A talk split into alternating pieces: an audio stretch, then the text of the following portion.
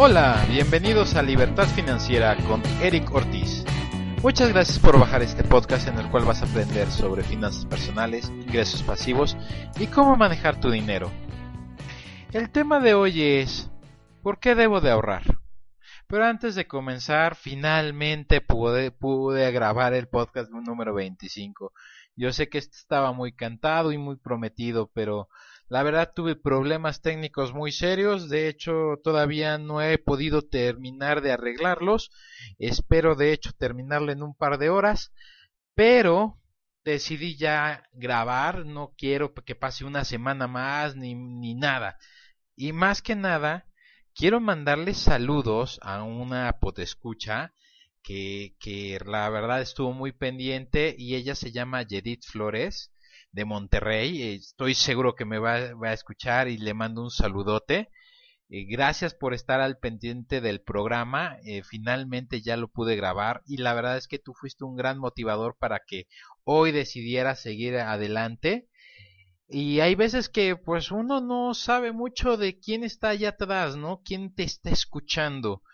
Y, la verdad es que a mí me agrada leer sus comentarios, me agrada conectar con ustedes en Twitter y bueno, este, aquí estoy, no quise que pasara un día más y comencemos con el, el tema de hoy, ¿no?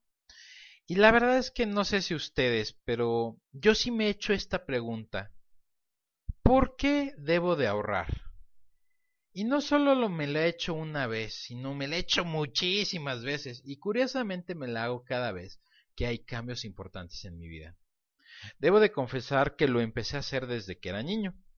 Y eso fue gracias a mi papá, que siempre me decía que debía de ahorrar para irme de viaje o alguna otra cosa importante. Ahora debo de confesar también que era muy difícil ahorrar, ya que si no tenía un... La verdad es que no tenía un objetivo claro.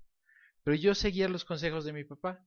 Al final del día no lo usé para un viaje, pero sí lo usé para comprarme las cosas que quería en ese tiempo, como fue mi primer estéreo, un DVD, mi computadora, etc.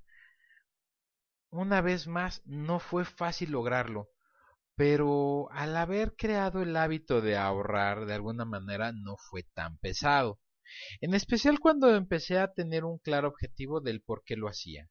Recuerdo mucho que quería mi estéreo y se me ocurrió decirle a mi papá, oh este, papá, yo quiero un estéreo para mí, para mi cuarto.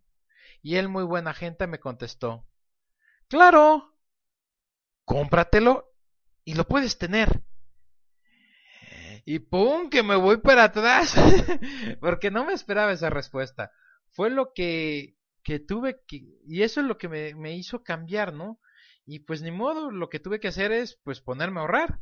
Y la parte difícil no fue separar el dinero, sino más bien no gastar en muchísimas otras tentaciones que se me fueran apareciendo en el camino. Y eso sí que fue difícil, porque sabes que, que tienes la lana para comprarlo, para hacerlo, ya sabes, pero Debes ser fuerte, porque al final no se trata de comprar cualquier cosa por antojo, sino porque realmente lo necesitas o lo quieres sobre muchas otras cosas. Ahora, se imaginarán que mi papá no me daba mucho dinero, por lo que me tomó fácil un año poder juntar lo suficiente para poderme comprar ese estéreo que tanto quería. Una vez que lo logré, la satisfacción que tuve fue fantástica. Una, porque tenía lo que quería. Dos, porque lo pagué con mi propio dinero. Y tercero, porque ninguno de mis amigos tenía un estéreo y mucho menos se lo habían pagado ellos solos. Lo sé, es malo presumir, pero era joven y no sabía lo que hacía. La gran ventaja de esa experiencia que mi papá me regaló fue la de darme cuenta que sí podía ahorrar, que me podía poner metas y que las podía alcanzar sin importar el tiempo que me tomara completarlas, las cuales son lecciones muy valiosas para la educación financiera de un niño. Ahora, en mi vida de adulto es más fácil enfocar mis esfuerzos para separar el dinero adecuadamente, para que me alcance para mis gastos, para el pago de deudas, para el ahorro y para la diversión. Si quieres aprender un poco más sobre cómo separar tu dinero, checa los enlaces al final del podcast. Ahí vas a ver un, link que dice cómo, cómo hacerlo. Al final del día, ahorrar por ahorrar es muy difícil. Pero si tienes una meta clara y bien definida, se vuelve más fácil y enfocas tu energía para poderlo lograr, lo que, lo que, tú, lo que tú deseas. Ya sea que ahorres para tu retiro, para tu auto, para tu casa, para la educación universitaria de, tu, de tus hijos, las siguientes vacaciones o lo que tú quieras. Realmente no hay límite. Ah, bueno, tal vez uno y es tu capacidad económica para poder ahorrar. Pero eso ya depende de otros factores. Sin embargo, todos tenemos la posibilidad de ahorrar. Y la verdad, yo no compro esa excusa de que dicen, yo no tengo dinero. Lo que no tienes es una educación financiera que te permita ahorrar de verdad. Yo siempre he dicho que, perdón, yo siempre he dicho que el paso más difícil para comenzar a ahorrar es tomar la decisión de hacerlo. Es increíblemente difícil, pero una vez que cambias tu chip y ves el ahorro no como una idea, pero sí como una prioridad, y repito, como una prioridad, vas a ver que va, que va a haber cambios y vas a lograr eso que deseas.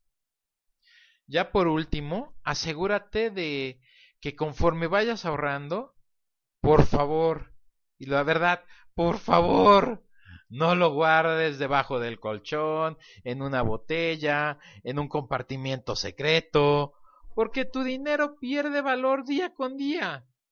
Mejor inviértelo o ya de menos guárdalo en setes directos.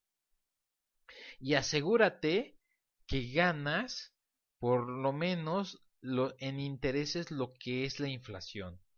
Que tu dinero no pierda valor adquisitivo. Te cuesta tanto trabajo ganarlo y después otro tanto ahorrarlo como para que dejes que pierda su valor. Yo sé que dije que era lo último, pero esta vez espero que sí sea lo último. Y es que recuerda que no se trata de ahorrar lo que te sobra, sino más bien desde el primer momento que te llega el dinero. En ese instante separas lo que tienes que ahorrar. Y si al final del mes te falta dinero, no hay problema. O empiezas a gastar menos o incrementas tus ingresos.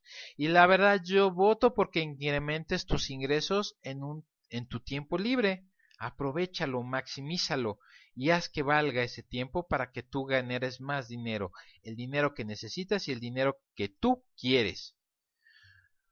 Una vez más espero haber sido de ayuda y tan solo quiero pedirte que compartas este podcast para que más gente pueda mejorar sus finanzas personales. Eh, por favor, te voy a pedir que terminando este podcast si me puedes visitar en iTunes y ahí darle unas estrellitas y dejar un, comentario honesto sobre el show, que, te, que, sobre el, programa, sobre este podcast. La verdad es que me ayudas a mí y también ayudas a mucha otra gente que está buscando consejos rápidos, concisos, directos al grano. Así que como siempre les recuerdo, visítenme en mi blog en mi camino a la libertad financiera.wordpress.com y como siempre les digo al final de mis programas, que si quieres en cambios en tu vida, toma acción. Nos vemos, bye.